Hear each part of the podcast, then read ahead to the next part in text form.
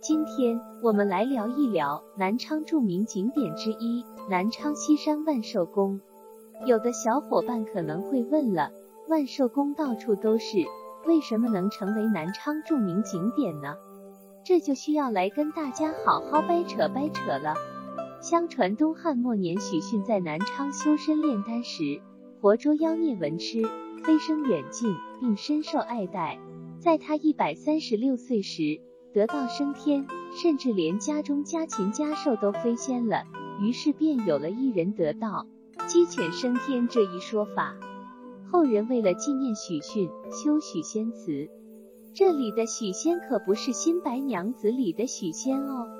又由于许逊是真真实实的高寿，于是宋真宗亲笔题名“玉龙万寿宫”。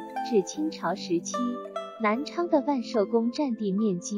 已达三万一千平米，受万人朝拜，可谓是盛极一时。江西商人都以此为荣，所以无论到哪，万寿宫就建到哪，赣文化也随之传播。所以南昌万寿宫作为江西著名景点，实至名归。如今我们看到的万寿宫位于南昌城南向湖风景区，虽然经过了几千年历史长河的洗礼。但依旧掩盖不住它昔日的辉煌盛况。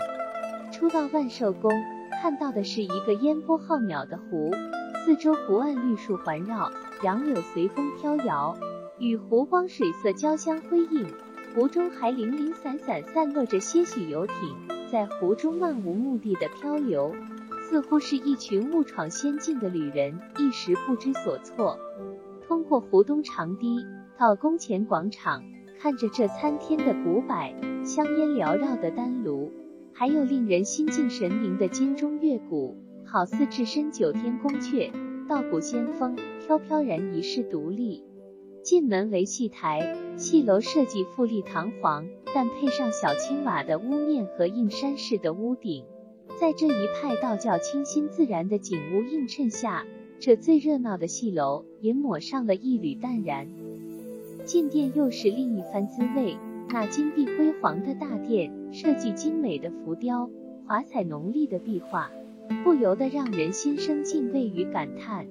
每年八月初一的庙会，算是万寿宫最盛大的节日了。相传举办庙会是为了纪念许真君拔宅升天，再加上是道教发源地之一，每年前来朝拜的游客络绎不绝，其规模之宏大。一千载如一日，香火达旦，钟响磬鸣，不绝于耳。